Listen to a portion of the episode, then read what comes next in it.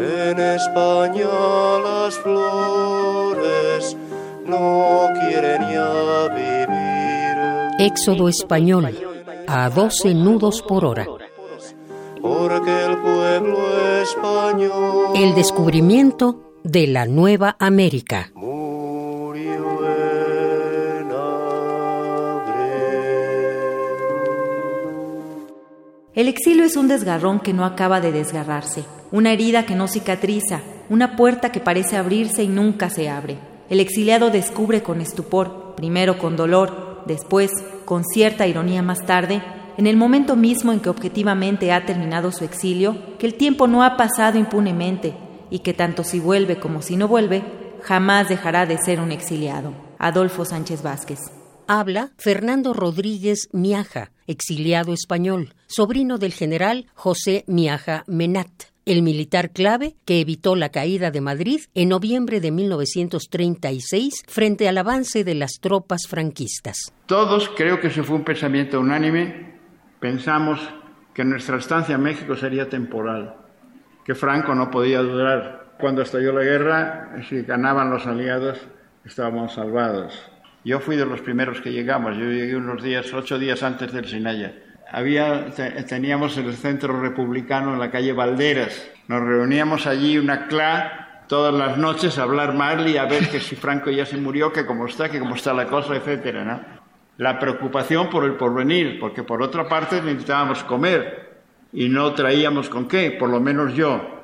Yo fui de los que pensaron que yo no estaba dispuesto a sacrificar un porcentaje grande de mi vida sin vivirla, porque estábamos esperando a ver si se muere Franco. Dende que Franco e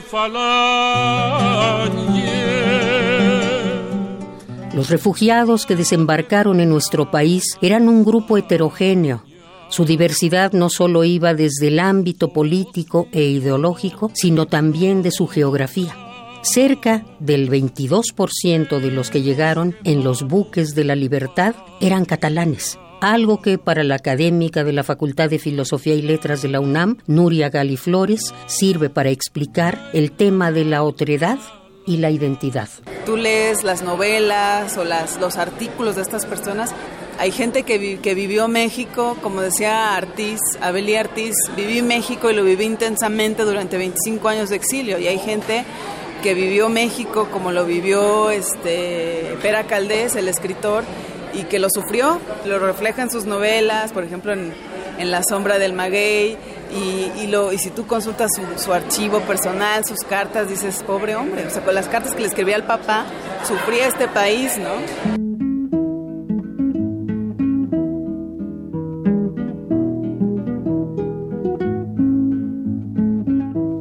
Luego del apoyo del gobierno cardenista, su sucesor en la presidencia, Manuel Ávila Camacho, intervino en varias ocasiones en relación con la República Española. Gracias a él, se declaró territorio español al Salón de Cabildos del entonces Distrito Federal para que se pudieran sesionar ahí las Cortes Republicanas y constituir el gobierno en el exilio.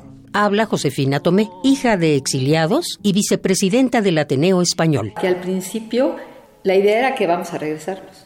Y yo me acuerdo los primeros años, pues era un poco como estar aquí mientras nos íbamos, ¿no? Pero de repente empieza a pasar el tiempo y nos vamos dando cuenta que no, que la vida está en México.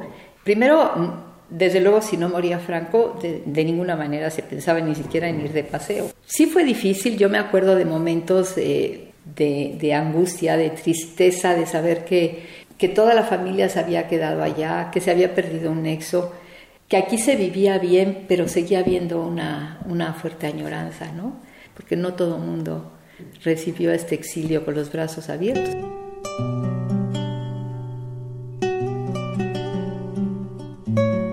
Pese a que la llegada de miles de españoles al país representaba una gran oportunidad de reencontrarnos con nuestro pasado, muchos de los mexicanos vieron la oportunidad de exaltar el nacionalismo y la xenofobia. No todos los recibimientos estuvieron plagados de flores y cantos como en los puertos veracruzanos.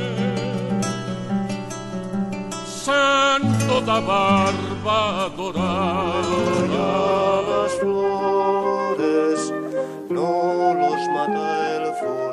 Éxodo español a 12 nudos por hora.